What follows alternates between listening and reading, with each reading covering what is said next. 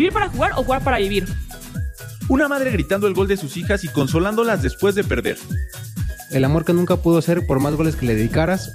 Como todos los miércoles, Apuntes de Rabona presenta Historias del Llano. ¿Qué hay, llaneros y llaneras? Un miércoles más de Historias del Llano con ustedes. Sam, ¿cómo estás? Todo bien, Pau. ¿Y tú? También muy bien. Estoy también muy contenta porque tenemos un gran escritor de nueva cuenta. Eh, se llama Roberto Vargas. Digo, para la gente que no lo conoce, es, es como yo porque es politólogo de formación. Eh, no sé de, de dónde todavía, pero eh, independientemente de esto, ha trabajado como reportero en Reforma, Soccermanía, Televisa Deportes, AS México y La Opinión. Y es fanático de la novela negra, que ya también nos contará ahí un poquito más. Eh, y pues nada, es un ávido escritor de food y justamente también nos trae un libro que acaba de escribir que, se llama Dos en el área, que es básicamente la, la biografía de José Luis La Madrid. ¿Cómo estás, Roberto?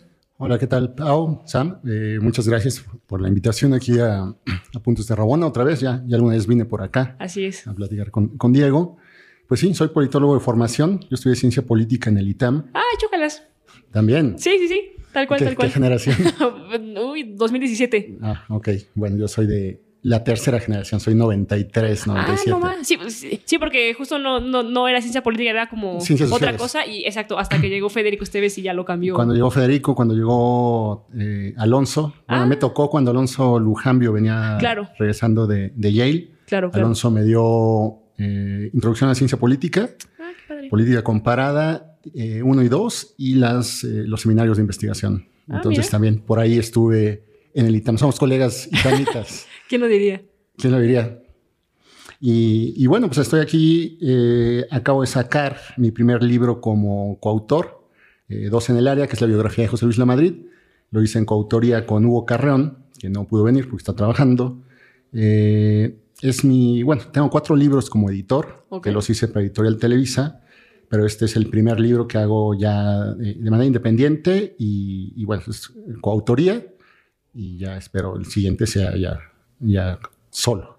No, y qué padre le digo, al final quizá la pregunta obligada, porque justo como bien decía historias de la tercera generación de Cepol, acá estamos un poco más chavos y chavas y luego no, o sea, no tenemos en el radar este tipo de jugadores, ¿no? O sea, ¿por qué José Luis La Madrid? Bueno, eh, José Luis Lamadrid eh, tuvo un programa que se llama Dos en el Área, que Así estuvo es. 26 años al, al aire. Fue un programa que, más allá de ser un programa de fútbol, pues fue una escuela para muchos eh, comunicadores que están ahora eh, en los micrófonos, en, en ESPN, en Fox, ¿no? Eh, empezó con, se llama Dos en el Área, se llama Dos en el Área el programa, porque era José Luis Lamadrid, que fue delantero de la selección mexicana, del Necaxa, del Toluca, del España, del Cuautla y de la selección mexicana. Y dos en el área, porque es el delantero y Rafael Puente, portero. Eran los que empezaron este programa con Francisco Javier González, que hace el prólogo del libro. Claro. Él era la parte eh, periodística. Fue el que el, el ingeniero lo invita a, José Luis, a, a Francisco Javier González para que les diera eh, orden en lo periodístico. Eh, ¿Por qué un libro de José, José Luis Lamadrid? Eh, bueno, creo que hay muchos personajes en la historia del fútbol mexicano que están olvidados o que no se les ha dado la, la importancia. Claro. El ingeniero, pues, jugó el Mundial de Suiza 54 y con un, fue el primer anotador de un gol de la selección mexicana en un Mundial disputado en Europa contra Francia. Tristemente pierden ese partido. El otro anotador fue Tomás Balcázar, el, el- el abuelo del Chicharito. Así es. Pero el ingeniero fue el que anotó el primer gol en el, en el Mundial de Suiza. Después también estuvo a punto de ir a jugar al Barcelona, pero no fue porque el papá le pidió, el papá, su papá ya está enfermo y le pide que se quede a terminar eh, la carrera de, de ingeniería y pues se al Barcelona y después ya se quedó acá. Le, le dio gusto el papá, pero bueno, el papá fallece poco tiempo después. Pero creo que fue un, un jugador eh, relevante. A lo largo del libro, pues, él nos cuenta, eh, está narrado en primera persona. Exacto. Fueron horas de... Hugo, Hugo sí trabajó con él. En el prólogo, cuando, cuando platicábamos con Francisco, Ujú. él me decía que, no, que yo era parte de la cofradía de- Exacto. de, de, de, de Oceanaria, eh, pero yo no trabajé con el ingeniero. O sea, yo las únicas notas que hacía para, para dos en el área fue cuando Hugo o Israel Hernández no podían ir a alguna eh, cobertura, ¿no? Entonces, Claro. recuerdo que una vez eh, en Puebla, cuando llegó eh, José Mario Vaquero a dirigir al, al Puebla, eh, Israel no pudo ir. Israel era reportero de, ahora está en Fox, era reportero de, de 12 en el área, no pudo ir por alguna situación y yo hice la entrevista con Vaquero y les mandé los audios. Entonces, mi participación en, el, en 12 en el área fue mínima, pero eh, con Hugo nos sentamos a platicar en 2015, oye, ¿por qué no hacemos un... Hugo y yo somos enamorados de la literatura de fútbol, de cuentos, de entrevistas, de, de, de reportajes, en general, de toda la literatura de fútbol. Pero eh, bueno, nos sentamos a platicar, oye, ¿por qué no hacemos un libro del ingeniero? Eh, él ya, había, ya no tenía el programa, había decidido sacarlo del aire, fuimos a platicar con él y, y el ingeniero le encantó la, la, idea. Entonces fue como un año de charlas con él, eh, muy, muy ricas. O sea, nos sacaba, íbamos a su casa, vivía en la, con él, en la colonia Nápoles, Ok. nos sacaba camisetas, nos sacaba fotos, bromeaba. Eh, a pesar de que ya era un, un, hombre de más de 80 años, eh, vivía el fútbol pues eh, como nadie. Como nadie, o sea, veía todos los días veía fútbol, el fin de semana no salía a su casa, veía muchos partidos.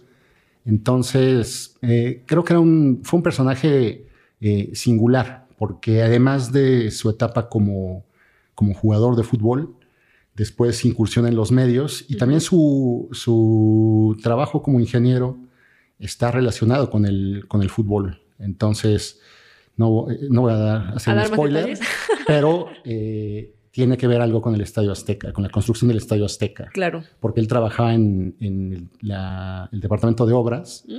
del lo que se llamó el Departamento del Distrito Federal. Ah, súper.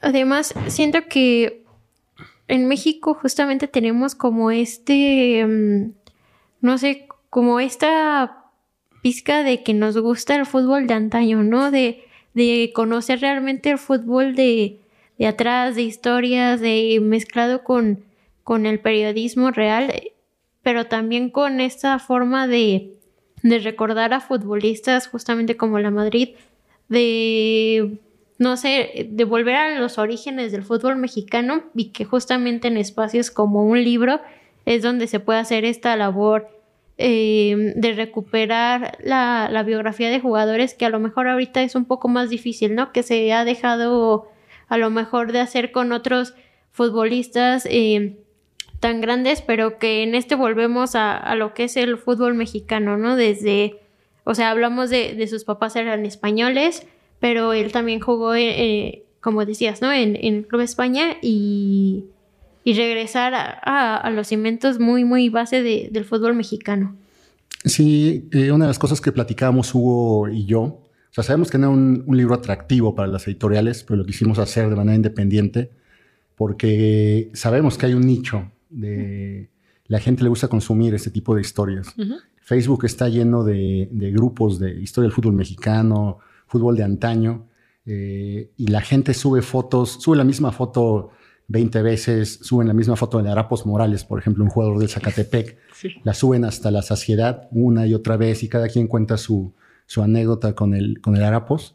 Eh, yo digo, el, el, ingeniero no era un personaje tan pintoresco como Alfredo Morales, el Arapos que jugó en el Zacatepec, pero eh, fue parte importante del, del fútbol mexicano. Claro. Entonces, a ese tipo de aficionados al que pues, le queremos recordar algo, ¿no? Eh, ahora que he subido publicaciones del libro a, a, grupos de Facebook, de repente me dicen, ah, sí, es el viejito que salía ahí. Ah, pero yo no sabía que, era, que fue futbolista, ¿no? Eh, hay, hay, cosas así, hay anécdotas en el libro que nos cuenta. Claro. Eh, hay una foto que, que, que, no pudimos meter en el libro porque nos prestó el original, pero no sé dónde se nos perdió el archivo de, del ingeniero como mascota del Club España. Claro. Porque su ídolo era el Pirata Fuente. Así es, así es. Él iba al, casino español con mi papá y veía a los eh, jugadores del, del, España. Entonces él se acercó, a saludar al pirata y ellos lo, lo, invitan a ser mascota, ¿no? Entonces tiene, hay, hay anécdotas eh, que no se conocen, que mucha gente lo ve así como que, ah, el viejito que estaba en la televisión o el que salía en, en, en radio, pero no lo conocen y fue parte importante de, de, del fútbol mexicano eh, como jugador. Como entrenador, eh, no se atrevió a, a, dar el paso a un, al, al profesionalismo, claro. pero fue técnico del, del, Club España. Claro. Entonces ahí conoció a, pues hay muchos jugadores que, eh, importantes en la historia del fútbol mexicano que han salido del, no, del Asturiano, perdón, sí. no del Club España. O sea, el Asturiano ha sido cuna de, de grandes de jugadores. Así es y también de personajes como Esteban Arce. Esteban Arce está en el libro porque el ingeniero fue el entrenador que le dio eh, la primera oportunidad de Esteban Arce de, de jugar en un equipo.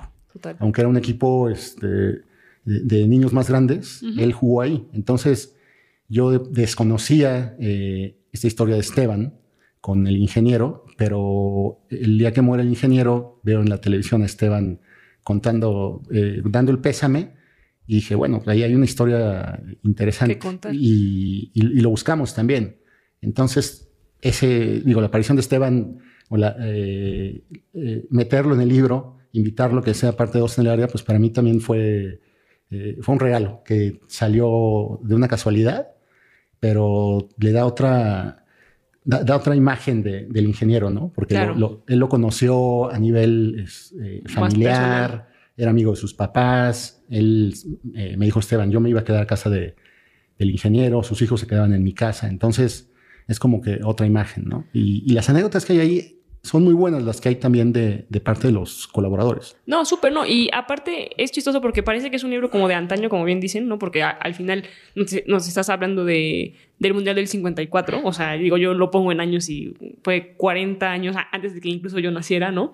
Pero es curioso que incluso las anécdotas que ves, pues tampoco están muy alejadas de la realidad. O sea, en el sentido de que él debuta en un equipo que ya no existe. Su ídolo es el título de un estadio que ya no pertenece a Primera División, ¿no? Pero, eh, pero el que el Veracruz ya no exista es reciente. O sea, y son como sucesos que se van repitiendo que, justo a pesar de que quizá el Club de España desapareció en los 50, 60 o este, o sea, el como 48 los en- desafilian. justo, ¿no? Que son cosas que siguen de alguna forma pasando y que, o sea, y que lo lees y dices, pues se siente viejo, pero no se siente tan viejo, ¿no? Entonces, ¿cómo, cómo jugaron, o sea, tú y Hugo con estas historias? O sea, ¿cómo traerlas a la realidad o cómo el presente también influyó en su escritura de... Pues sí, de- lo queremos, eh, como dices, el Pirata Fuente, pues para mucha gente nada más es, es el estadio que está Sí, ahí. pero no. que- y que ya lo están desmantelando, eh, incluso, ¿no? Eh, el España, el Asturias son eh, eh, clubes que todavía existen, clubes importantes en, en la Ciudad de México, pero ya no están como, ya no form- forman parte de, de la liga profesional, ¿no? Yo algún tiempo fui reportero de fútbol llanero Ajá. y, y me tocó ir a cubrir la Liga Española, que era una liga bastante importante a nivel amateur. ¿Cómo hicimos la, lo que hicimos meter eh, o, o- o actualizar, que no, que no fuera tan viejo? Pues a través de los colaboradores, porque hay muchos que están todavía, que, que son vigentes, ¿no? Está un Roberto Gómez Junco, José Ramón Fernández, que trabajaron ahí, Emilio Fernando Alonso, eh, eh, André Marín, eh, Ciro Procuna, todos ellos empezaron ahí. Entonces todos nos cuentan cómo se fueron integrando al equipo, ¿no? O sea, André Marín fue el niño que llamaban todos los días, hasta Ajá. que un día fue a conocer al ingeniero y, y- y lo invitaron, ¿no? Entonces, además de su importancia como jugador, como seleccionado nacional, pues toda la- todo este legado que, que deja a, a la gente que ahora está en medios, pues creo que fue muy importante. Y pues, la idea del libro es reconocer eh, el trabajo de estos, de, estas, eh, de estos personajes de nuestro fútbol, ¿no? Como decía Sam, de repente hay, eh, la gente quiere conocer este fútbol de antaño, Sí. eh, en te digo, esos grupos de Facebook o en Twitter eh, están llenos de, de fotos, de historias. Hay gente que, que me ha encontrado que, que sabe muchísimo de fútbol, pero que nada más lo pone ahí, no, lo pone, no, se- no, se- no da el paso a un, a un libro, ¿no? Claro. Y yo creo que eso le falta mucho a nuestro, a nuestro fútbol. Hay muchas historias para contar, pero no las están contando, ¿no? Claro. Eh, mencioné al, a la Morales. eh, y por ejemplo, la yo creo que una historia de él, pues sería fabulosa que alguien la contara, ¿no? Total. Hay un, hay un jugador en Argentina. Yo sí vi jugar a Arapos Morales. Yo vi el penal que, que falló el día que desciende el Zacatepec y nunca más volvió el Zacatepec. Pero, por ejemplo, ahí el Pirata Fuente, pues poca gente lo, lo, lo Lo vio topa. jugar. Sí. ¿no? Ahí en Argentina, que, que es un- una referencia muy importante para Hugo, para mí, pues hay, una, hay un personaje que se llama Tomás Felipe Karlovich, le decían el trinche, jugador ro- rosarino, que no hay un video del trinche Karlovich, ¿no? Maradona alguna vez dijo, no, el trinche fue el mejor jugador que vi. Dicen que hay unos videos de un partido que jugó la selección de la selección argentina contra una selección de Rosario, donde el trinche la rompió. Pero hay como tres o cuatro libros del Trinche, ¿no? Yo he leído un par y, y son historias que pues nunca lo vieron jugar. No hay videos, no hay evidencia de que haya jugado, ¿no? Pero eh, a través de los libros, pues las traes a, a- a la actualidad, ¿no? Total. Hay camisetas, hay como una cultura de, eh, pues, idolatrar a personajes del fútbol de antaño y pues es eh, un- una idea, este es el primer paso, o sea, la verdad queremos hacer más cosas, eh, tenemos más proyectos eh, para trabajar, pues estamos en, en ello. Comentamos que eh, este personaje no solo, si lo vemos desde el inicio, hijo de españoles pero mexicano, sino también ingeniero, futbolista, entrenador y también eh, conductor ¿no? de, de radio y, y con gran presencia en los medios de comunicación. En este libro encontramos solo fútbol o sino que es como una mezcla de, de muchas cosas a través de, del fútbol, sí, pero como un recorrido en la historia, ¿no? También. Eh, sí, hay una parte eh, donde habla de su época como, como ingeniero, eh, en los proyectos eh, en que él trabajó y un poquito cómo va incursionando en los medios. O sea, la primera parte del libro es nada más eh, fútbol, él, él- él en el fútbol, después viene la parte de, de ingeniería, pero también se, a través del libro pues se va viendo otro, otro México, ¿no? Porque Sí. cuando habla de sus... eh, eh, sus recuerdos jugando en la, en la Plaza Río de Janeiro, en la colonia Roma, pues eh, a mí me recuerda una de mis novelas favoritas, ¿no? La- Las batallas en el desierto, de José Claro. Emilio Pacheco. Entonces, también es un, es un relato de un, de un México que ya no existe, ¿no? Porque te empieza a hablar, no, pues yo salía, yo salía del colegio franco-español Sí. y me iba... Caminando hasta Parque Delta, ¿no? También. Sí, se iban a así, jugar y todo eso. Entonces, o cuando empieza a hablar de, de- de esta parte de, de ingeniería, el Estadio Azteca, eh, personajes de, de época. Entonces, también es un, es un poco un relato de, de esa época de- de- del siglo XX mexicano. ¿no? No, igual, eh, digo, justo mencionabas que quizá en medios, ¿no? Eh, están estas historias, pero algo está pasando que no están contando, ¿no? O sea, y que también un poco la historia es un poco también el presente, porque luego no es lo que te cuentan, sino es lo que no te contaron y que descubres, ¿no? Y que entonces recuentas, ¿no? Eh, ¿Qué crees que tendrá que pasar hoy en medios para que este tipo de historias se, se- se cuenten más, ¿no? Y que estén ahí. Pues es que es justamente eso, ¿no? El periodismo es contar historias y, y yo creo que se ha dejado de hacer mucho.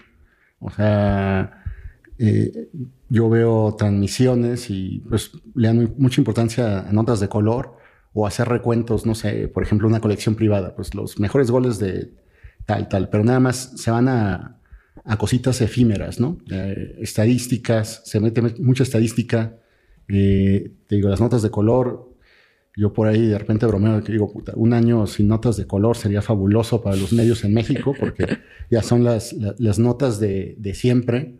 Eh, decía un, un periodista de, de Reforma, Roberto Samarripa, eh, es la crónica del jicamero. Van con el de las jícamas de la esquina a que les cuente algo. Van con la viejita que mienta la madre y ya con eso hacen una crónica, ¿no?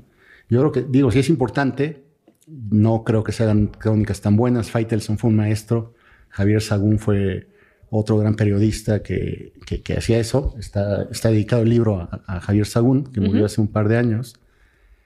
Pero eh, contar historias, y no, no solo de personajes de antaño, o sea, también hay, hay historias actuales que, que son muy buenas, ¿no? O sea, por ejemplo, yo trabajé en la revista Socarmanía, eh, de Editorial Televisa, y pues ahí hay un, había un gran reportero, Omar Carrillo, que ahora está en, en, en TUDN, y él fue el primero que sacó la historia del Kikín. O sea, nosotros Claro. llegó Francisco Fonseca de La Piedad a Pumas, y veíamos Kikín, Kikín en la camiseta, hasta que un día fue, eh, el Kikín había, no era figura, apenas es- había debutado. Entonces Omar un día le dijo, oye, ¿por qué Kikín en la camiseta?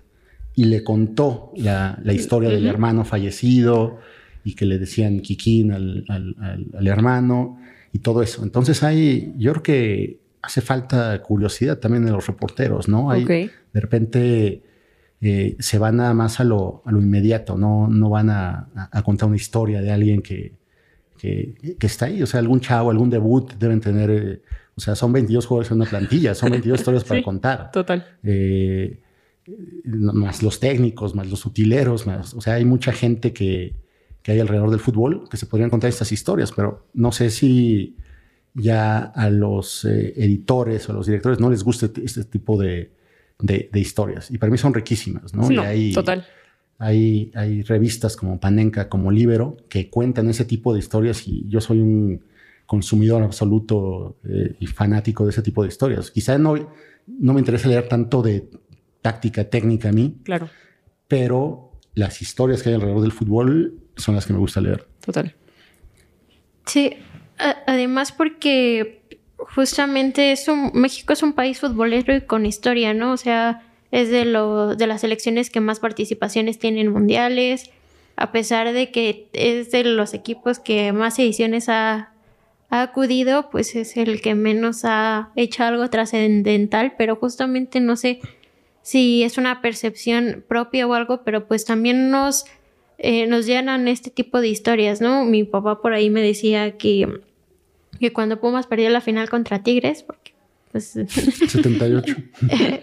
esa y, y después del dos- la del 2015 decía pues de los segundos lugares a veces nadie se acuerda, ¿no? Pero no sé si es una deuda de, del periodismo, de la sociedad, de también eh, buscar este tipo de historias y no eh, glorificar solamente a los triunfadores, a, a los que hicieron algo trascendental, sino que también a los que pues cimentaron algo en, en el fútbol nacional y que pues no sé, algo tuvieron que haber dejado, ¿no? Como el primer gol de- en, en Copas del Mundo, en eh, estas historias que no sé si tú consideres que el que está debiendo por ahí es el periodismo deportivo o si es como la sociedad de que no busca est- estas historias. Pues muchas veces desde que empezaron los, eh, eh, los medios digitales decían es que a la gente no le gusta leer. Yo creo que sí le gusta leer, ¿no? Ahorita, Sí. ahorita y, y- y hay gente a la que le gusta hacer libros. Ahorita aquí que, que iba llegando a- a- al al podcast me encontré a Jorge Estrada, Sí. que, que presentó el, su libro Los Olvidados del Fútbol. Y en la presentación estaba Francisco Javier González. Sí. Eh, Francisco acaba de sacar el libro del 86, ¿no? El año que, eh, que México sorprendió al mundo, algo así se llama el, el- el libro. Yo ya, lo leí, se me va el título, ya lo leí. Y ese día decía Francisco, ¿no? Pues la, la importancia de que hay algunos que estamos haciendo historias, ¿no? Ese día, pues estaba presentando el libro de, de- de Jorge y Daniel, pero también dijo, ah, mira, aquí está Roberto, que, que también acaba de presentar un libro. Entonces, eh, yo creo que no es tanto de, de la sociedad, pero yo creo que hay gente que tenemos la inquietud de, Sí. de- de contar y, y- y lo vamos a contar, ¿no? Eh, digo, Francisco, por el nombre que tiene, por la importancia que tiene en el medio, pues lo presenta con una editorial importante. Claro. Eh, yo ahora me he estado encontrando eh, gente, no sé, Daniel Hernández, un periodista veracruzano, acaba de sacar un libro de la historia del Veracruz, de los Ah, qué 80 bien. años, ha sacado de, sacó otro de la, de la selección, nos intercambiamos libros y, Claro. y como yo les digo, vamos a, somos tan pocos los que estamos escribiendo de fútbol, eh, este tipo de cosas, que pues vamos a apoyarnos entre nosotros, ¿no? No, total. Y, y ahorita que mencionabas esa final de Tigres Pumas, no la- tú dijiste la de 2015, yo me fui mucho más atrás, al 78. Eh, muchas veces nos quedamos con lo que eh, nos cuentan una, una mentira y se va repitiendo, Ah, repitiendo, total. repitiendo. Goebbels fue, fue Y- un Sí, visionario cuando dijo esa frase, pero sí. sí, pero por ejemplo, eh, pensando en el Mundial de 78, yo escribí una columna hace eh, en- unos meses, en diciembre, cuando está el Mundial, eh, siempre dice, repite, se repite cada Mundial la, supuesta frase de, Roca de, de, perdemos con, Ale- con Alemania, empatamos con Polonia, le ganamos a Túnez y ya, cuatro puntos, ¿no? Yo me puse a revisar de dónde salió esa frase y nunca dijo la frase roja. O sea, él dijo, yo quiero cuatro puntos. Y es cuando nos daban dos puntos por, por, por victoria. Lo que pasó, esa, la, la entrevista donde viene esa frase, esa supuesta frase de Roca, eh, es una entrevista que le dio a Vicente Leñero en proceso. Ok. Y nunca dijo la frase. Lo que pasó es que Leñero le puso la, la quiniela y Roca la llenó así. ¿no? Y la dejó ahí. Entonces, Leñero la, la pone en, eh, en, la, en la nota que hace cómo llenó la, la, la quiniela Roca, pero nunca la dijo. Entonces hay muchos, hay muchos mitos, hay Claro. muchas historias que, que si nos vamos a la hemeroteca y, puede- y revisamos, a lo mejor nos vamos a encontrar con, con, con- con sorpresas, ¿no? Claro, lo que pasa es que, y, y yo a lo que iba a cuando, cuando te preguntaba, por ejemplo, Sam, si es como cuestión de periodismo, si es que la gente no consume, yo a lo que iba era, tampoco no sé si lo que el foot se ha convertido también ha hecho que incluso los jugadores o la gente que tiene estas historias también, y en parte por cómo se relacionan tanto ellos con los medios y los medios con ellos, también son un poco más herméticos, ¿no? O sea, porque justo si esto no es, o sea, bueno, pues quizá no es ni, ni tan cierto, ¿no? Y que también, hay, o sea, ya viéndolo desde el lado de los jugadores, hay muchas historias de entrevistas donde un jugador dice A, pero el comentarista o el periodista dice el abecedero completo. Y es como, de, güey, yo solo dije A, o sea, y, y- y- y tú ya me sacaste una una historia. Exacto. En ese sentido también, o sea, ¿cómo fue el acercarte a José Luis la? Por- porque quizá justo las historias, o sea, como estas tienen que tomar tiempo y no pueden ser tampoco en el momento, ¿no? Eh, no, fueron muchas entrevistas. Ok. Eh, fueron, pues, más o menos un año de entrevistas. Ah, wow. Eh, eh, el ingeniero, pues, por eh, su, su edad. eh, Muy digo, accesible. y esto, con, dicho con todo respeto, había días que estaba mucho más lúcido y había, Claro. y había días que, que- que no. Entonces, hay días que íbamos a verlo y se soltaba, ¿no? Y hablaba, hablaba, hablaba. Hay días que íbamos y, y no, estaba muy hermético, ¿no? Claro. Eh, nos dio tiempo también para, para checar algunos datos, ¿no? Eh, íbamos con, por ejemplo, hay unos datos ahí que, que soltó de, de Chivas y pues fui a buscar a Joel González, que se- tenía una cuenta que se llama Datos Chivas, que tiene tres libros de Chivas. Dije, el ingeniero dice que al equipo que más le anotó fue a Chivas, ¿no? Me- me puso la relación. Dijo, no, le anotó tantos goles. Ok, nos dio tiempo a hacer la, la corrección. Pero, pues sí, te- a lo largo de, de- de- del libro, pues pasaron muchas cosas, ¿no? Porque luego vino la pandemia, Claro. nos frenó, eh, la propia enfermedad del ingeniero, Ujú. nos frenó, eh, lo ofrecimos por varios eh, lados, no jaló, entonces dijimos, bueno, tristemente lo hicimos, de- tomamos la decisión de publicarlo eh, un día después de la muerte del ingeniero, ¿no? Él muere el 3 de octubre de 2021 y yo ese día estaba, yo estaba trabajando en, en Puebla, Ujú. estaba en Huachinango, Puebla, en una gira de, del gobernador Barbosa, porque yo estaba trabajando para, para, el, para el gobierno del estado de Puebla. Y yo me entero ahí. Y de ahí me habla Hugo y de ahí le dije, güey, tenemos todo para sacarlo. Claro. Ya estaban las entrevistas, ya estaban los colaboradores. Nada más se metió la, la entrevista de, de- de Esteban, eh, la de Carlos Albert, la colaboración también. Y, y sí, de este, este hermetismo del, del que hablas, digo, acá era por mo- motivos más bien de salud. Pero muchas veces los jugadores sí son muy cerrados. Ha cambiado mucho de cuando yo empecé. Yo empecé en el periodismo en 96 y ha cambiado muchísimo la manera de trabajar. O sea, yo creo que las, eh, los jefes de prensa ahora han frenado, eh, yo creo que obstaculizan mucho el trabajo Sí. ¿no? de, de- de los reporteros. Antes terminaba un partido y entrabas corriendo a buscar al que te interesara. ¿no? Claro. A lo mejor no era la figura, a lo mejor era otro. Y nosotros en Supermanía tratamos de sacar historias un poco diferentes de lo que sacaban todos, porque era una revista semanal. No podíamos darle, no podíamos hablar del gol que ya habías visto 20 veces o del gol sí, que habían sí. contado los periódicos. Entonces íbamos a buscar, buscamos otros ángulos de, de- de las historias. Y ahora revisando, para otro proyecto que tengo, revisando eh, eh, entrevistas, notas, reportajes que tengo eh, durante mi época de reforma, que, que fue la que cinco años fue- fui reportero de reforma, Ujú. eh, dices, híjole, cuando fui a hacer la nota a casa de tal, ¿no? O cuando o le pedías una entrevista y te decía, no, pues te- súbete a mi coche y hazme la entrevista mientras voy manejando. Sí. Eso ya no existe. No, y ahora ya es casi, casi una carta al Papa. Bueno, Sí, o sea que sí, son sí. justo los de prensa, ¿no? Que dices, híjole. Sí, o sea, yo tiene rato que no reporteo, Ujú. pero he visto cómo, digo, mi última etapa en, en TDN, antes de TUDN, pues yo era jefe de, inform- jefe de información de 360, un programa que era todos los, todos los días de- de, de, de 3 a 5, y yo cómo batallaba para las entrevistas. O sea, para una entrevista de un día tenía que pedirle una semana antes, eh, era muy difícil que te dijeran sí, o le hablabas al jefe de prensa, no, le tengo que decir a él, le hablabas al jugador, dile al jefe de prensa. Claro. Y, y ahora es más difícil. Pero antes te dejaban entrar a su casa Ujú. Eh, regresando al Mundial del 78, pues yo tengo, yo hice una entrevista con Arturo Vázquez Ayala, que metió un gol en ese Mundial, y él tiene el balón que le del penal a Túnez, lo tiene en su casa.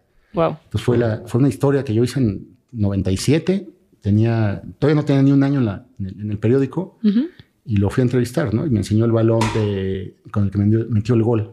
Entonces hay cosas así, hay historias que, no sé, quizás sea un romántico de, ya no del fútbol, del periodismo deportivo, de las historias o de la literatura, no Claro. sé cómo le llame, pero me gusta leer ese tipo de cosas, ¿no? Total. O sea, eh, consumo cosas de fútbol, te digo, ya a lo mejor casi no, ya no veo, no veo un partido completo, pero sigo consumiendo eh, revistas, eh, columnas, hay cosas que, que me gusta leer. El, el- país me gustaba mucho. Sí, cuando Henry González escribía su historia del calcio y otros mundos cada lunes, claro. La- la- las consumía. Eh, Ezequiel Fernández Murs en Argentina lo sigo consumiendo. O sea, ese tipo de cosas me gustan porque me, me cuentan una historia, me cuentan algo más allá del, del rectángulo verde. Claro. Pues ya para ir cerrando, eh, Roberto, ¿dónde podemos conseguir el libro? Si te vas a presentar en, en algún lado. Eh, la, la distribución la estamos haciendo Hugo y yo. Pueden seguirme en mis redes sociales, en Twitter y en Instagram. Estoy como arroba rs-vargas. Ujú. Ahí me pueden preguntar de- del libro. En Ciudad de México yo se los entrego. Yo voy en mi bicicleta a entregárselos. Eh, para el interior se los, se los podemos mandar. Tiene un costo de 250 pesos, las 50 de, de- de gastos de envío. Y la siguiente presentación, ya lo presentamos en la Feria Libre de Coyoacán, el Ujú. 30 de marzo. Eh, la siguiente presentación va a ser en... Es un evento de La Salle, Ah, el súper. 19 de mayo. Es como una feria de, de salud y deporte y, y nos invitaron a presentar el libro ahí. Qué bien, qué bien. Y quizá por ahí hay algo en, en alguna feria en, en Veracruz. Pero ahorita lo estamos eh, moviendo. La, eh, pues gracias por la invitación para que la gente también lo, lo- lo- lo conozca. Claro. Y, y así en mis redes sociales ahí, ahí lo pueden conseguir.